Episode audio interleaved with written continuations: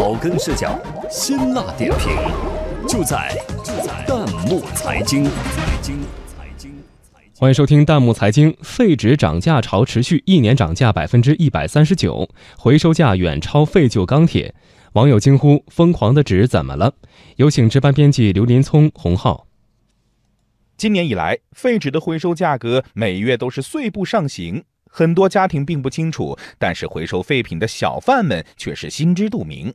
每公斤废纸回收价格已经远超了废钢铁，废钢铁每公斤还是四五角钱，这跟年初比没什么变化。但是废纸每公斤已经涨到了一点二元了，比年初最少提高了两角钱。哦，废纸竟然成为了香饽饽。是什么原因引发了这波热涨狂潮呢？为什么呢？业内人士认为，废纸涨价的主要原因，首先是国家禁止进口废纸，其次是政府治理造纸企业环境污染。而受此影响，十月刚刚过半，纸业巨头东莞九龙已经两次抬价，各大纸厂迅速跟进。四季度是造纸行业的传统旺季。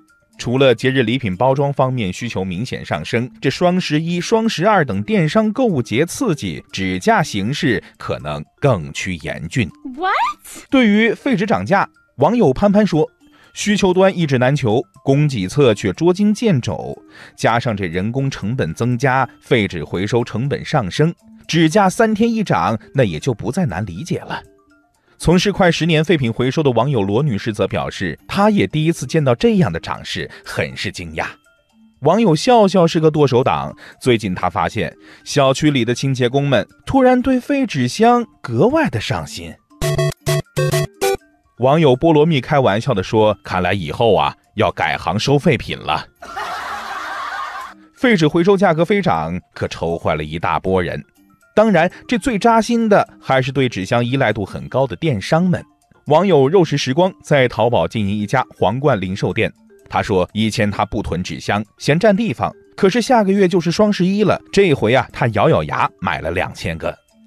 商家有商家的忧，可是消费者呀也有消费者的愁。”网友浩沙说：“这羊毛可都是出在羊身上，电商业转嫁成本，那最后还不是我们消费者买单？”